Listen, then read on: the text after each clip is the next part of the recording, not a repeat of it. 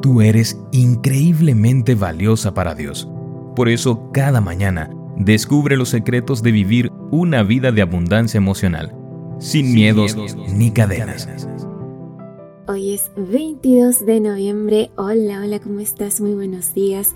Mi nombre es Anelía y estoy feliz de poder saludarte y de darte la bienvenida una vez más a nuestro espacio especial, a nuestro devocional para damas, aquí donde juntas todas las mañanas buscamos crecer en la palabra de Dios.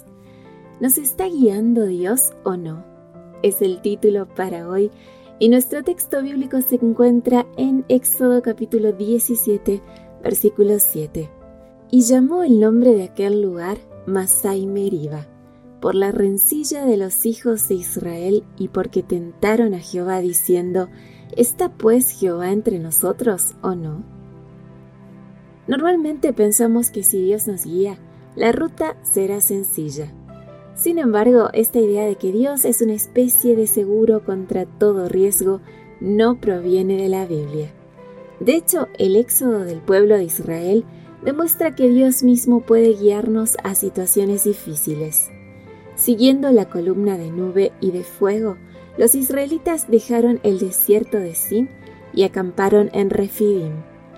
Aunque Dios los había guiado, no encontraron agua para beber allí. Entonces el pueblo hizo lo que muchas tendemos a hacer. Dudaron y se estresaron. ¿Será que entendimos mal la señal? ¿Será que la nube nos estaba guiando hacia otro lado? ¿Está Jehová entre nosotros o no? A veces Dios nos guía a lugares difíciles a propósito. En estos casos, los desafíos con los que nos enfrentamos no son una señal de que nos escarreamos, sino una oportunidad para crecer. A veces Dios deliberadamente no nos da toda la información para obligarnos a caminar más cerca de Él. En el libro Los Hechos de los Apóstoles, Elena de White comenta, El Señor no aclara todas las cosas a sus siervos. Algunas veces prueba la confianza de su pueblo, haciéndolo pasar por circunstancias que lo obliguen a avanzar por fe. A menudo guía a sus hijos por lugares estrechos y difíciles y les ordena avanzar. En situaciones así, cuando avanzamos por fe, vemos milagros que de otra manera no veríamos. En el caso del pueblo de Israel en Refidim, Dios hizo brotar agua de la roca, demostrando que Él puede suplir nuestras necesidades aún en las condiciones más extremas.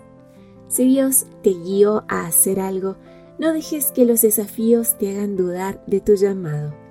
Si Él te dijo que debes educar a tus hijos en casa, cambiar de trabajo, o comenzar un proyecto nuevo, también proveerá para cada una de tus necesidades.